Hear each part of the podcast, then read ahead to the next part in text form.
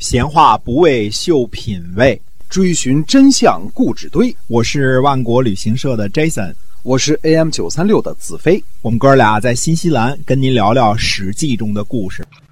各位亲爱的听友们，大家好，欢迎收听《史记》中的故事，是由新西兰万国旅行社的 Jason 为您讲的。新西兰万国旅行社呢是本地家有二十二年的这样的旅行企业啊，是携程上唯一没有差评的。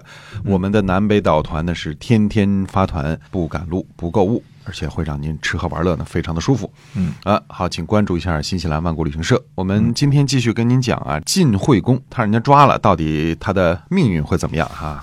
秦穆公夫人呢，虽然对晋惠公不满。但是呢，毕竟没忘了他是自己的弟弟，嗯，这又一次验证了血浓于水的这个规律啊。谁说女生外向啊？这是娘家人哈。哎，对了，之所以不让秦穆公呢把晋惠公带回国都，呃，穆公夫人知道呢，国都之中呢到处都是怨恨晋惠公的人，而且呢，呃，如果。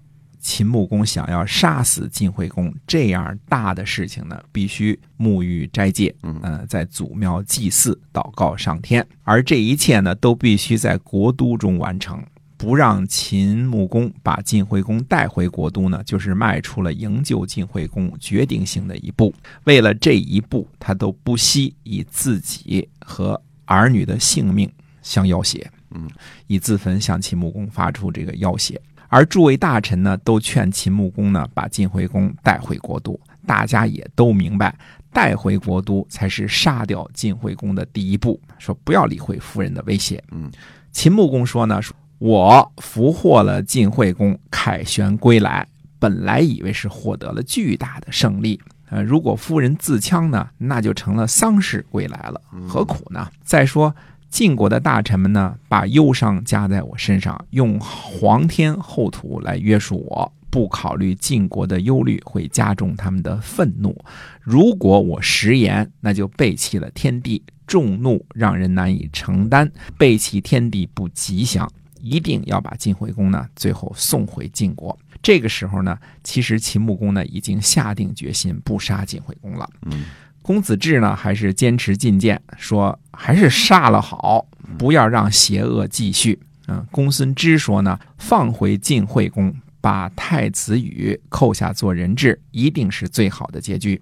最后呢，秦穆公到底是把晋惠公安置在了都城郊外的灵台，没有带入秦国的都城，就还是不想杀他。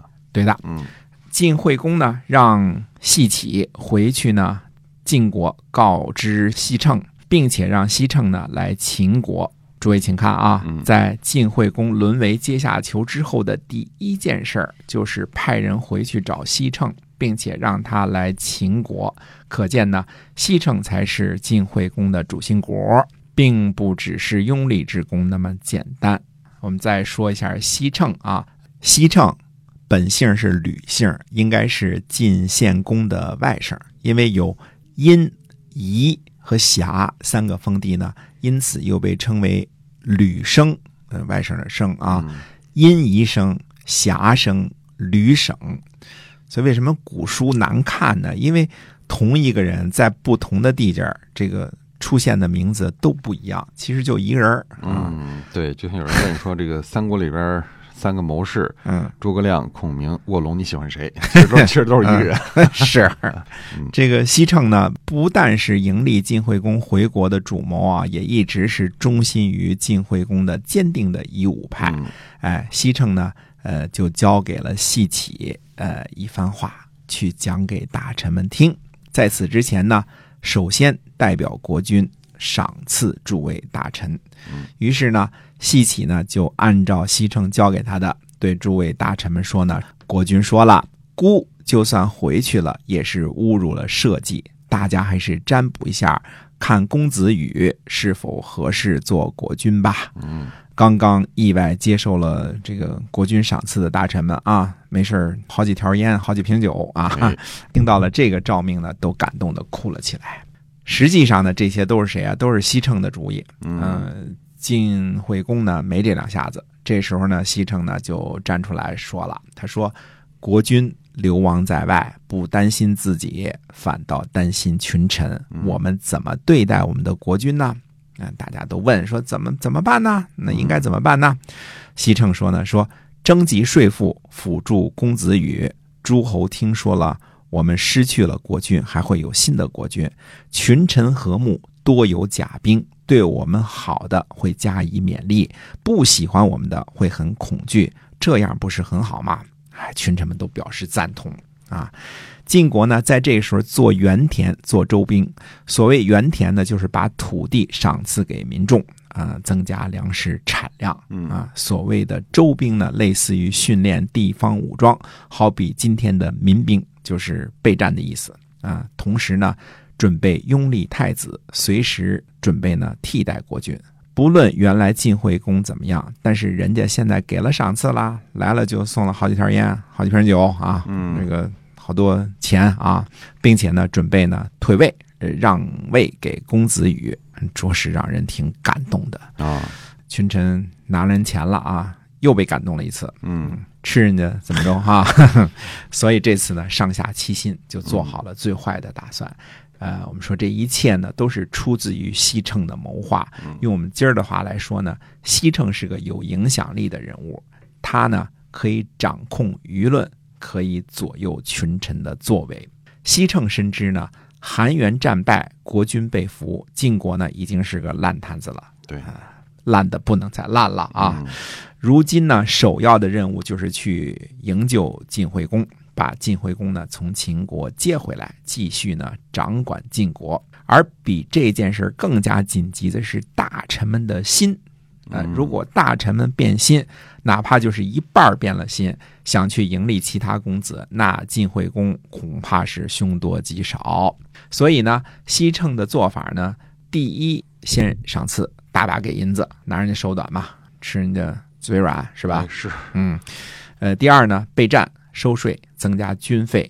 建立原田，把土地呢分给人去耕种，这样呢就增加了粮草的供给。建立周兵呢，随时为军队补充兵力。第三呢，准备好四位国君，万一一旦说秦国杀了晋惠公，马上还有一备胎。嗯啊，这几项措施一施行呢，呃，实际上马上呢群臣呢就吃了定心丸了啊，大家呢，呃，心里安心了。其实主要是一个新的问题啊，安心了之后呢，就不怕了，并且呢，还都各自给分派了任务去抓革命、促生产去了，对吧？都忙活着呢。嗯，人一忙活起来，他就不想东想西了。所以这个西称呢，这叫什么呀？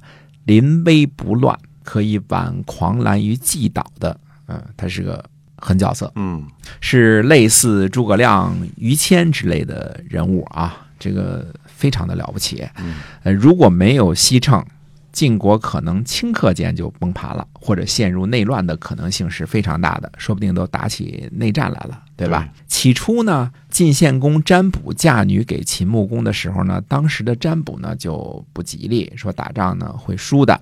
这个时候呢，晋惠公呢做了秦国的俘虏，又想起了当初的占卜，于是呢就抱怨说：“如果想当初啊。”晋献公听从史书的占卜就好了，嗯，可见这个晋惠公其人啊，多么的凉薄尖刻啊！嗯，他自个儿这个惹的祸，不对这个以德报怨的、间接救了他一命的这个姐姐目击表示感恩，反倒翻起了多年前的老账，加以抱怨啊。这个时候呢，韩简呢在一旁服侍，韩简肯定是没有被俘的，是自愿跟着去秦国这个做俘虏的，对吧？韩简说呢。占卜用龟甲是象，用蓍草是树，先有物后有象，有了象，然后才会滋长，滋长了之后呢，才有树。先君晋献公败德数都数不清，听不听从史书的这个占卜又有什么帮助呢？韩简这样说也不能算过分啊，因为呃，尽管晋献公是晋惠公的父亲，但是。晋献公把这个夷吾给放逐了嘛，对吧？啊，公子夷吾给放逐了。那么这个时候呢，安排好了晋国所有国内的事务。西称在韩元之战一个月之后来到了秦国。嗯，西城到秦国之后会发生什么样的事情啊？那么希望您继续关注我们的节目《史记》中的故事，新西兰万国旅行社的 Jason 为您讲的。我们下期节目再会。再会。